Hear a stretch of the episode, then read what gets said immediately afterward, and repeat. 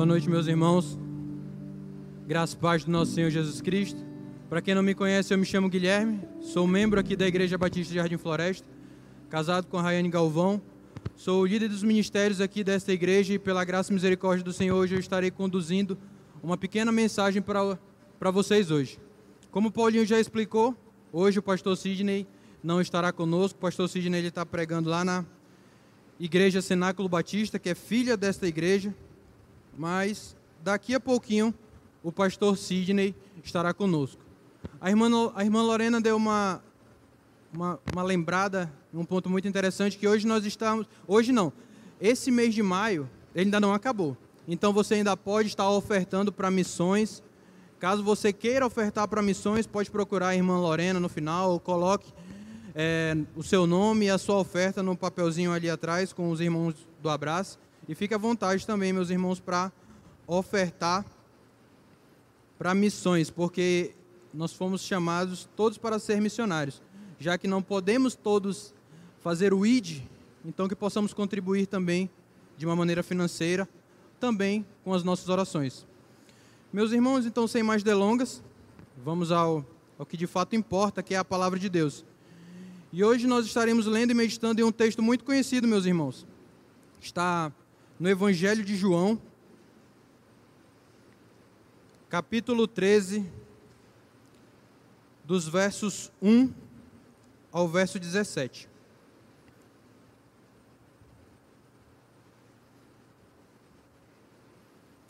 Meus irmãos, esse texto, ele trata de um dos maiores atos de humildade, se não o maior ato de humildade já encontrado nas Sagradas Escrituras, o evento em que o Senhor Jesus Cristo lava os pés dos seus discípulos. Mas antes de lermos o texto, é importante darmos uma breve pincelada no Evangelho de João. No Evangelho de João, meus irmãos, Jesus Cristo, ele é apresentado como o verbo de Deus que existiu desde a eternidade com Deus e que se fez um ser humano, mostrando assim o amor, a bondade e a verdade do Senhor nosso Deus. No capítulo 20 desse mesmo evangelho, lá no versículo 31, o autor deste evangelho diz que o propósito deste evangelho é levar os seus leitores a crerem que Jesus é o Cristo, Filho de Deus, e que é através da fé no nome de Jesus que as pessoas terão vida, vida eterna. O Evangelho de João, meus irmãos, ele é dividido em duas grandes partes. Na primeira parte do Evangelho, dos capítulos 1 até o capítulo 11, o autor trata principalmente dos milagres realizados pelo Senhor Jesus. Esses milagres, meus irmãos, eles são sinais que mostram quem Jesus é e qual é a razão e por que Jesus veio ao mundo. O maior desses milagres é a ressurreição de Lázaro, pelo qual Jesus mostra que ele é a ressurreição e a vida. Esse milagre, meus irmãos, nós encontramos no capítulo 11 de João. Outro milagre de Jesus foi a multiplicação dos pães, que nós encontramos lá em João 6. Ali, o Senhor Jesus Cristo afirma que ele é o pão da vida. Já em João, já no capítulo 9, o Senhor Jesus Cristo, ele cura um cego de nascença. E aqui eu poderia enumerar diversos outros milagres do Senhor Jesus realizados e falados no Evangelho de João, mas vamos ficar apenas nesses. Meus irmãos, os milagres relatados pelo Senhor Jesus, relatados pelo Evangelho de João, eles provam que Jesus recebeu autoridade de Deus para julgar todos os seres humanos e que o mesmo era o filho de Deus, porque ninguém tinha capacidade ou terá capacidade de realizar todos aqueles milagres se ele não for o filho de Deus. Já, meus irmãos, na segunda parte desse evangelho de João, dos capítulos 12 até o capítulo 21, João fala principalmente da ligação que existe entre Jesus e os seus seguidores. Também é nessa segunda parte, meus irmãos, meus irmãos, que nós encontramos os ensinamentos que Jesus deu e também das promessas que futuramente viria o Espírito Santo e que através do Espírito Santo os seus apóstolos e discípulos aprenderiam toda a verdade a respeito do próprio Senhor Jesus. E o Evangelho de João, meus irmãos, ele termina contando a respeito do julgamento, morte, ressurreição e as demais aparições de Jesus após a sua ressurreição. Meus irmãos, será em cima dessa segunda parte do Evangelho de João que nós estaremos meditando hoje. Então vamos abrir as nossas Bíblias em João, capítulo 13, dos versos 1 ao verso 17.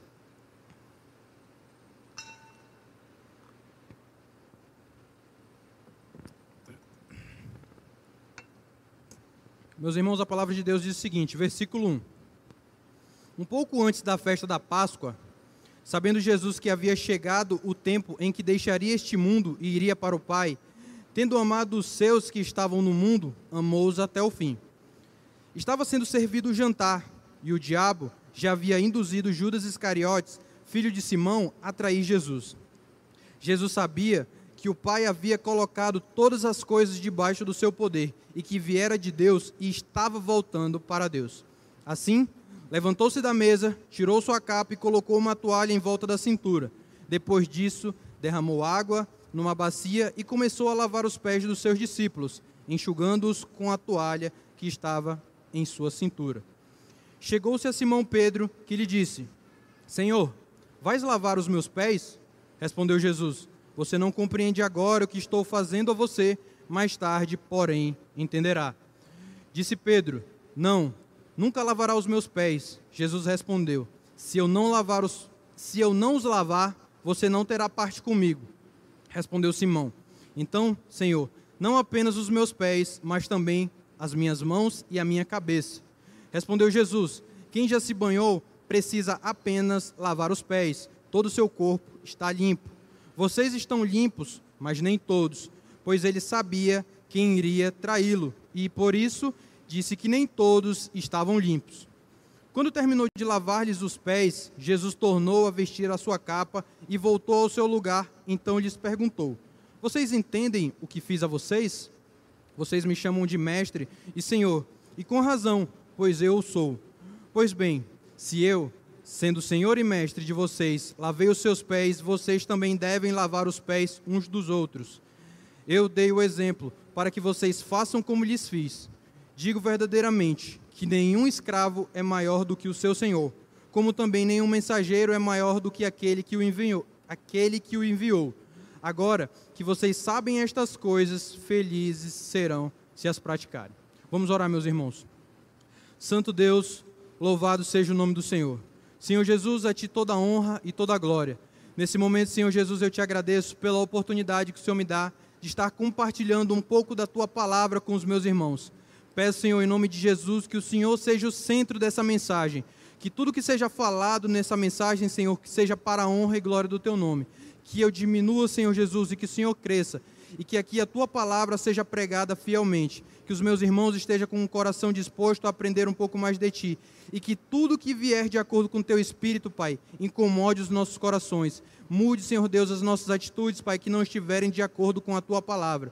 Desde já, Senhor, te peço perdão por todos os nossos pecados cometidos, todas as nossas dificuldades, tudo que fizemos de errado contra o Senhor e contra o Teu Santo Espírito no decorrer desse dia, Pai. Te peço perdão. Ajuda-nos a compreender a Tua palavra e desde já aplicá-la em nossas vidas. Muito obrigado, Senhor, por esse culto. Essa é a oração que eu faço agradecido. No nome santo de Jesus. Amém. Meus irmãos, o tema da mensagem de hoje é Jesus, o servo humilde. Meus irmãos, como eu falei anteriormente para vocês, acabamos de ler aqui, se não o maior episódio hum, de humildade encontrado nas Sagradas Escrituras, um dos maiores atos de humildade já relatados na Bíblia. Aqui nós encontramos Jesus lavando os pés dos seus discípulos, algo inconcebível e principalmente inimaginável para as pessoas daquela época. Mas antes de chegarmos no ato, de fato, do Senhor Jesus Cristo lavar os pés dos seus discípulos, é interessante começarmos falando do versículo 1. Meus irmãos, quando Jesus veio a esse mundo, ele veio com uma missão. Missão essa muito bem estabelecida pelo Pai, e nós percebemos isso em muitos momentos nas Sagradas Escrituras. Em João, capítulo 2, no versículo 4, Jesus fala para sua mãe que a sua hora ainda não havia chegado. Já em João capítulo 7, versículo 8, na ocasião da festa das cabanas, o Senhor mais uma vez afirma que ainda não havia chegado a hora apropriada. Já em João capítulo 7, versículo 30, quando tentaram prendê-lo, o Senhor também fala que a sua hora ainda não havia chegado. Já em João capítulo 8, versículo 20, logo após Jesus ter explicado a respeito da validade do seu testemunho, o evangelista João afirma que o mesmo não foi preso porque a sua hora ainda não havia chegado. Já posteriormente, meus irmãos, em João 12, versículo 23, Jesus afirma que chegou a hora do Filho ser glorificado. Meus irmãos, Jesus estava vivendo sua missão totalmente alinhada com o cronograma de Deus. Nada que Jesus estava fazendo, meus irmãos, fugia da vontade do Pai. Jesus era obediente 100% àquilo que Jesus já havia planejado para que ele fizesse. No versículo 1 do capítulo 13 que nós acabamos de ler, João reafirma a missão de Jesus. Missão essa que era totalmente baseada no amor para com os seus discípulos e seus filhos. Jesus diz em João, capítulo 15, versículo 13, que ninguém tem maior amor do que aquele que dá sua vida pelos seus amigos. E foi isso, meus irmãos, que o Senhor Jesus fez com perfeição. Cristo deu a sua vida pelo seu povo. Jesus, Jesus deu a sua vida voluntariamente por cada um daqueles que o Pai lhe deu. Jesus sabia, meus irmãos, que o caminho pelo qual ele deixaria esse mundo e voltaria para o Pai era a cruz. E foi isso que ele enfrentou por cada um de nós. No versículo 2, tendo o diabo e Judas agido em conspiração contra Jesus, o Senhor começa a sua grande lição de humildade falada no começo dessa mensagem. Jesus sabia que mesmo o diabo e Judas tendo tramado contra ele, tudo que estava acontecendo ou que aconteceria na sua vida estava totalmente de acordo com a vontade do Pai. No verso 3, através da sua onisciência, Jesus já, já sabia de tudo aquilo que haviam planejado contra ele. Naquele momento, Jesus poderia muito bem acabar com os planos de Judas e do diabo, pois o Senhor tinha autoridade para isso. Mas o mesmo age com humildade e continua sendo obediente à vontade de Deus vontade do seu Pai. Sendo assim, Jesus faz algo muito maior do que acabar com os planos do diabo e de Judas. Nos versos 4 e nos versos 5, meus irmãos, Jesus se veste como um empregado e começa a lavar os pés dos seus discípulos. Meus irmãos, a profundidade desses dois versículos é algo inimaginável para explicar aqui a atitude que Jesus tinha feito naquela época. A tarefa, meus irmãos, para que a gente possa compreender, a tarefa de lavar os pés naquela época era algo tão humilhante que a mesma era reservada apenas para os servos mais inferiores de uma casa. Tanto que essa prática ela não era exercida nem mesmo pelos escravos judeus. Essa prática ela era exercida somente pelos escravos gentios, mulheres e crianças. Então vocês percebem como era humilhante lavar os pés de uma pessoa naquela época. Então, meus irmãos, no momento que Jesus começou a lavar os pés dos seus discípulos, os seus discípulos tiveram um choque. Um choque porque naquele momento Jesus estava invertendo as funções. O Senhor estava lavando os pés dos seus discípulos, algo que nenhum Senhor fazia naquela época. O ato do Senhor Jesus de lavar os pés deve ter incomodado muito os seus discípulos, pois não era uma prática normal. Entretanto, meus irmãos, todos permaneceram calados, exceto um, exceto Pedro. Pedro, ao chegar a sua vez de ter os pés lavados, logo fez uma objeção ao Senhor: Senhor, vai lavar os meus pés? Era algo normal que Pedro não entendesse, tal ato de humildade de Jesus. Mas o Senhor esperava que Pedro submeteria aquele ato de Jesus pela fé. Jesus muitas vezes, meus irmãos, agia com simbolismo, e o fracasso de Pedro em não compreender aquilo que Jesus estava fazendo era absolutamente normal. Pedro também não entendeu quando Jesus disse para os seus discípulos que o mesmo seria morto em prol da humanidade. Vamos abrir as nossas Bíblias em Mateus, capítulo 16, dos versos 21 ao verso 23. Mateus, capítulo 16, do verso 21 ao verso 23.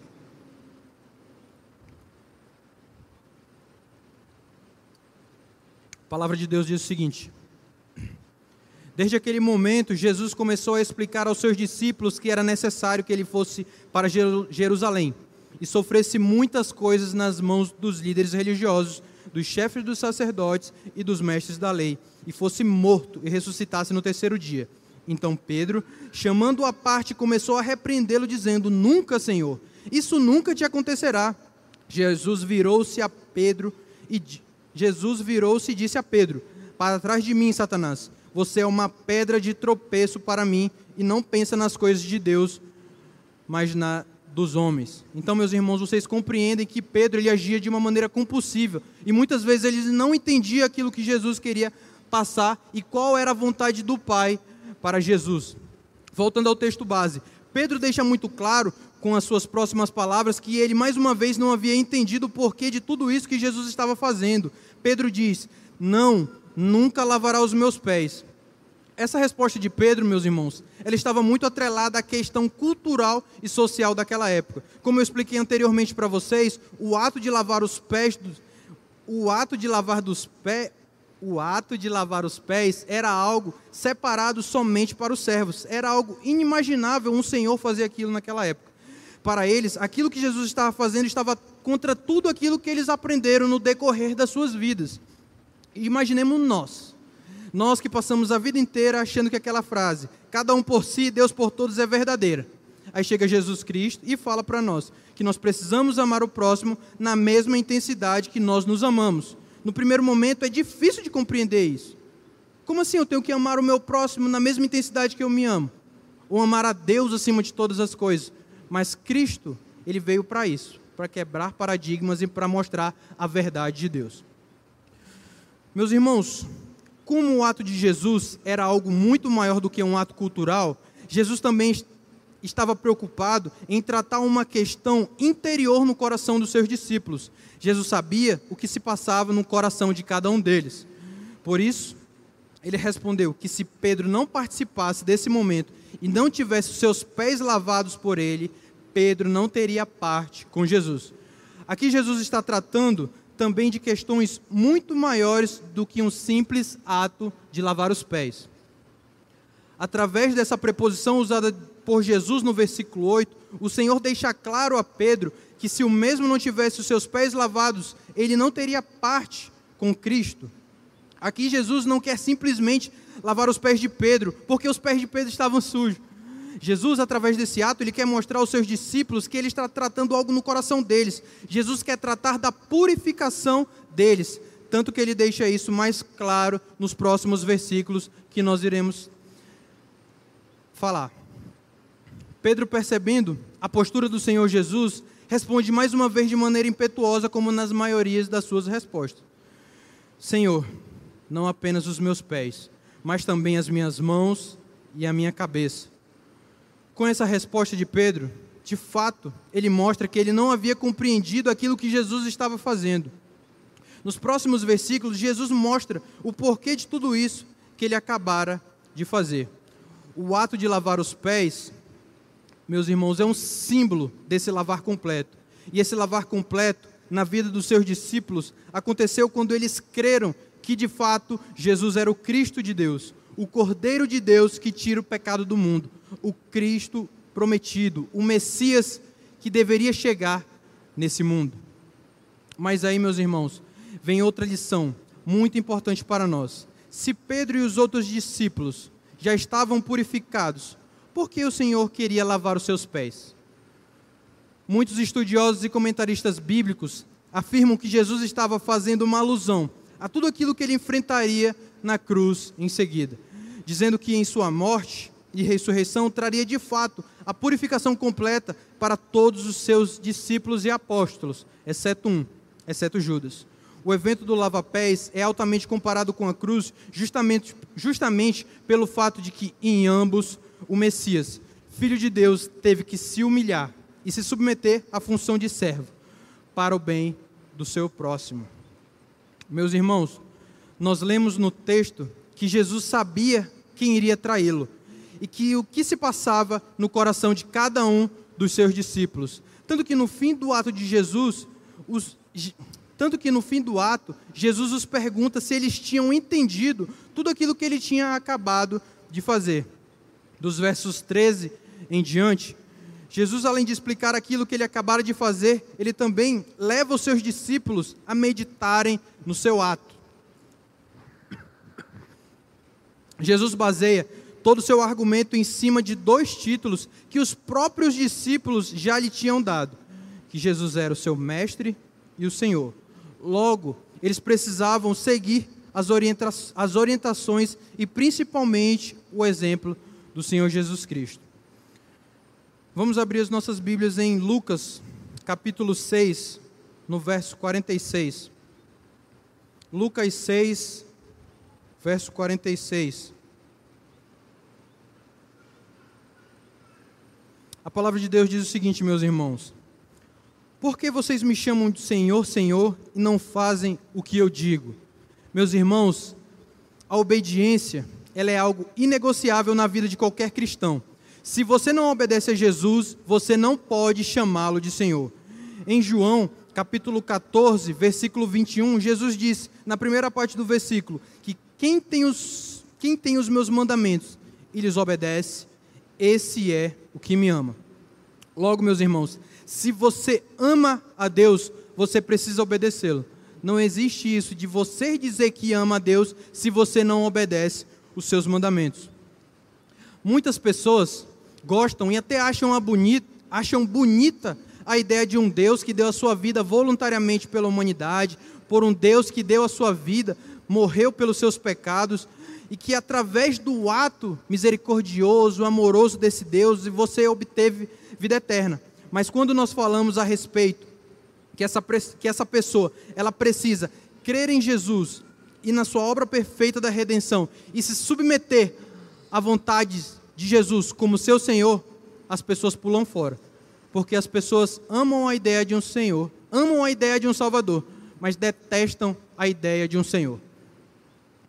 Meus irmãos, eu tenho uma notícia muito importante para dar para vocês nessa noite. Se Cristo não é o teu Senhor, consequentemente, Ele também não será o teu Salvador. Ou Ele é os dois, ou Ele não será nenhum. Voltando ao texto ao lavar os pés dos seus discípulos, Jesus não rebaixou a sua dignidade, só mostrou através do seu exemplo como todos eles deveriam agir uns para com os outros. Jesus reforça no versículo 16, usando um aforismo, mostrando aos seus discípulos que nenhum deles tinha o direito de pensar que estaria isento de realizar qualquer tarefa, se ele, sendo Deus, não levou em consideração a sua posição de Deus, todos eles também deveriam se submeter à vontade do Pai. Já no versículo 17, esta felicidade ou bem-aventurança, usada em outras versões, não na NVI, usada por Jesus, ela está, ela está ligada à obediência e concordância dos seus discípulos para com as suas palavras. Aqui o Senhor mostra que é necessário muito mais do que concordar com aquilo que foi falado por ele, mas antes nós precisamos obedecê-lo incondicionalmente. Meus irmãos, aqui nós vamos fazer algumas aplicações em cima desse texto que nós acabamos de ler. Jesus, meus irmãos, é e sempre será o nosso maior exemplo de humildade. Em Filipenses, capítulo 2, dos versos 3 ao verso 8, Paulo também nos mostra a respeito do exemplo de Cristo e principalmente como deve ser a nossa atitude de uns para com os outros.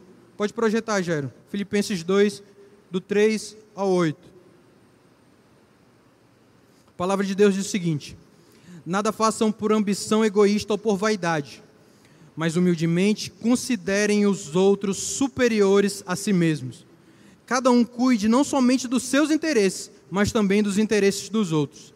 Seja a atitude de vocês a mesma de Cristo Jesus que, embora sendo Deus, não considerou que o ser igual a Deus era algo a que devia apegar-se, mas esvaziou-se a si mesmo, vindo a ser servo, tornando-se semelhante aos homens. E sendo encontrado em forma humana, humilhou-se a si mesmo e foi obediente até a morte e morte de cruz.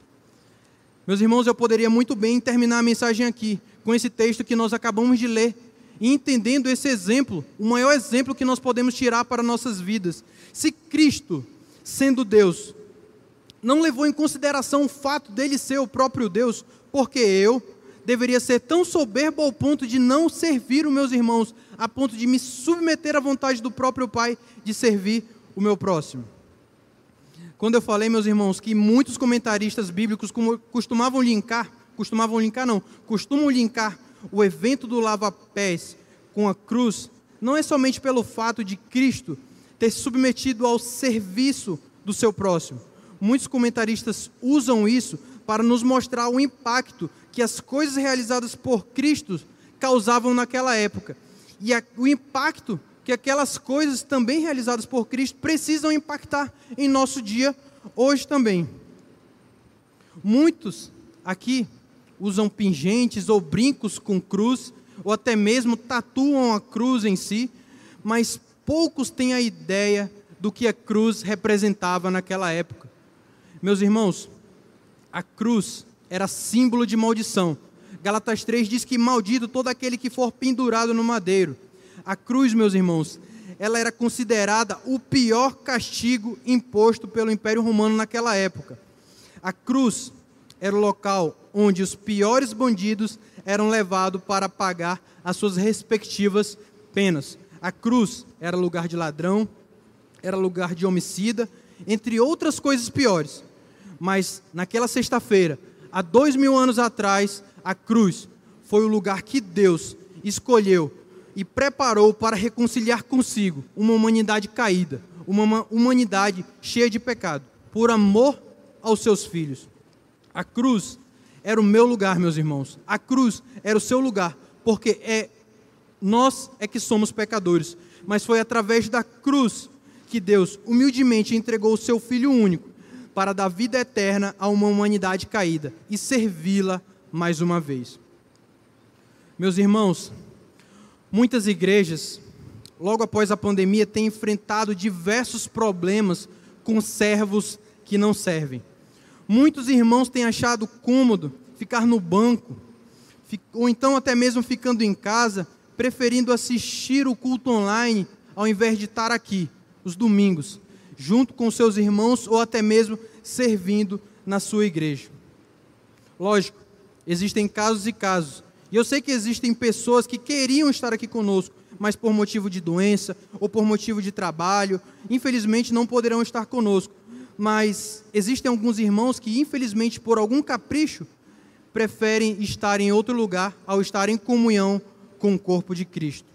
Meus irmãos, o que eu tenho para falar para essas pessoas ou até mesmo se você é alguma dessas pessoas que está aqui hoje, o que eu tenho para te falar é que você está negligenciando a palavra de Deus e as ordens que o próprio Deus lhe deu na sua palavra. Você irá prestar contas por tal desobediência. Outra coisa que nós também percebemos no meio do corpo de Cristo é que tem muitos irmãos que têm se preocupado em ser o maior na igreja e se esquecem no que de fato importa. Vamos abrir as nossas Bíblias em Lucas, capítulo 22, versos 24 ao versos 27. Ali, Jesus tratou muito bem isso no coração e com os seus discípulos.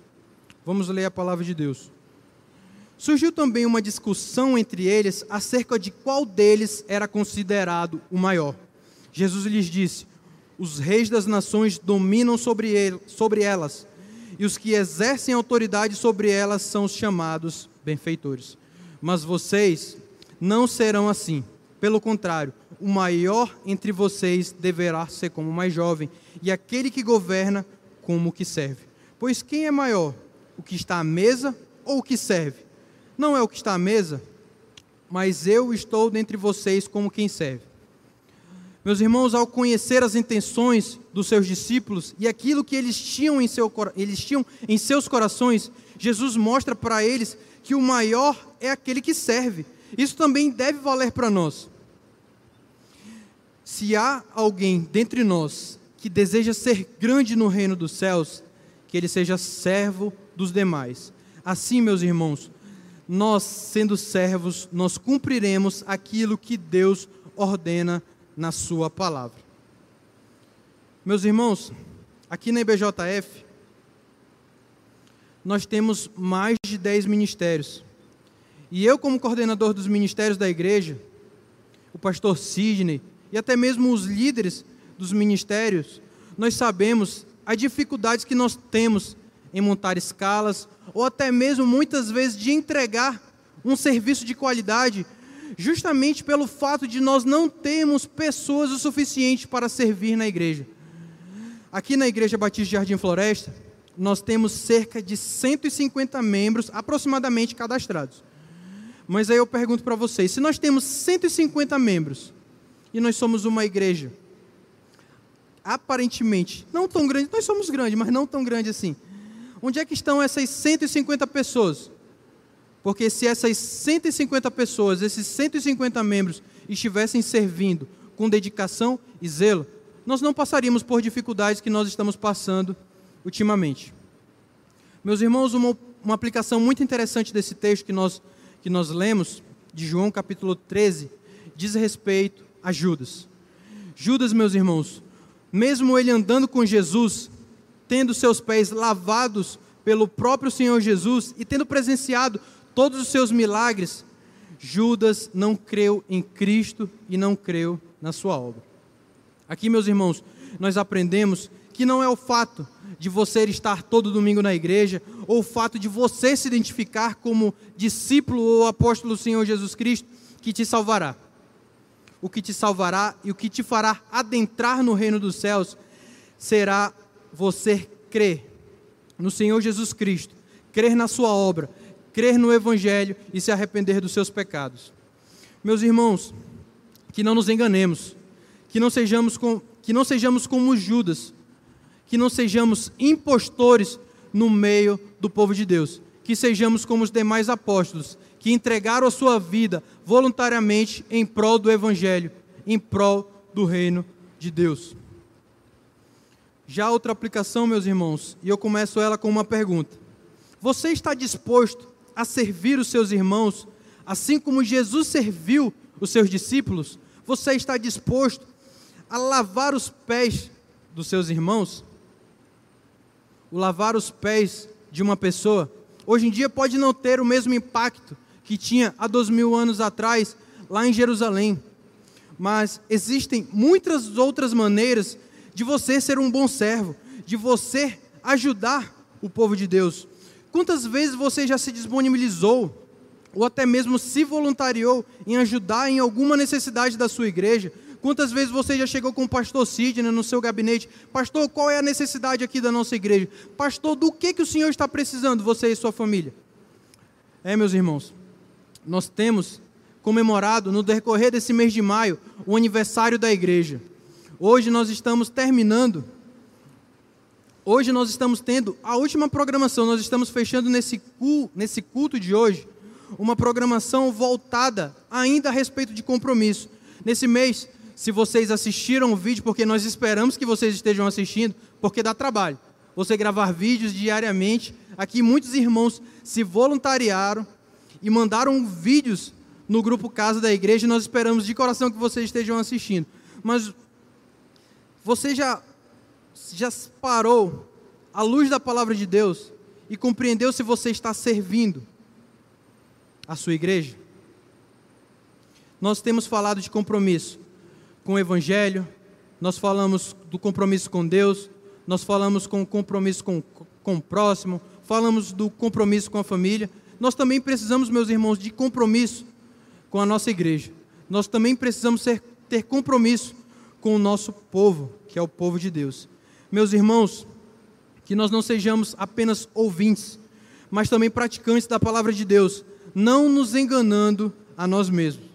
Meus irmãos, Jesus finaliza essa bela passagem que nós lemos hoje, nos ensinando quatro coisas fundamentais, coisas essas que todo cristão precisa ter na sua vida.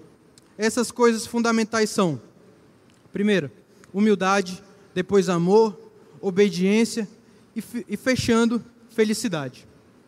A felicidade, meus irmãos, ela precisa estar atrelada à humildade. Humildade essa que todo cristão precisa ter em obedecer a palavra de Deus. E sendo obediente, automaticamente você estará amando e servindo o seu próximo. E você estará demonstrando esse amor em serviço. Consequentemente, isso te deixará feliz. Feliz em obedecer e cumprir os propósitos de Deus. Meus irmãos, que cada dia busquemos fazer a vontade de Deus, porque será através da obediência a Deus e a Sua palavra que seremos considerados verdadeiros filhos de Deus. Vamos orar?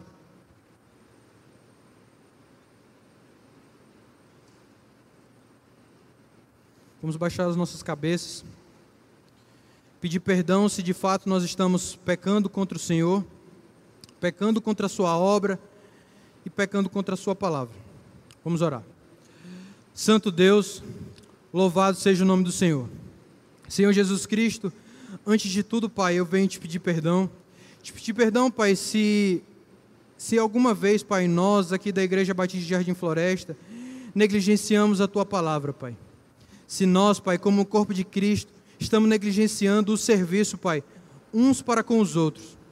Nos ajude, Pai, a cada dia mais a nos submetermos, Pai, à Tua palavra, a submetermos à Tua vontade, que venhamos, Senhor Jesus Cristo, a seguir o Teu exemplo. O maior exemplo sempre será o Senhor. Então, Espírito Santo de Deus, esteja nos conduzindo a uma vida de serviço, uma vida de serviço nas, nos nossos lares, uma vida de serviço no nosso trabalho, mas principalmente uma vida de serviço no meio do teu povo, na tua casa. Nos ajude, Senhor Deus, a cumprir com tudo aquilo que nós estamos falando no decorrer desse mês, Pai. Nos ajude, Senhor Deus, a termos compromisso com a tua obra, que não nos enganemos, Senhor Deus, sendo apenas ouvintes, mas que também sejamos praticantes de tudo aquilo que o Senhor nos pede, não só nos pede, mas nos ordena à luz da tua palavra. Nos ajude, Pai. Nos incomode, Pai. Se há alguém aqui, Pai, que esteja com algum problema de serviço, ou que deseje, Pai, buscar servir na tua casa, ser membro e ajudar, Senhor Deus, nos ministérios, que essa pessoa, Pai, nos procure e que sirva, Pai, com um coração desejoso em servir. Não porque eu estou pedindo, mas porque o Teu Espírito Santo conduziu essa pessoa a servir com amor e com zelo e com fidelidade a Tua obra. Muito obrigado, Senhor Deus, pela essa oportunidade que o Senhor me deu de pregar a tua palavra para a minha igreja. Essa é a oração que eu faço agradecido. Pelo nome santo de Jesus Cristo. Amém.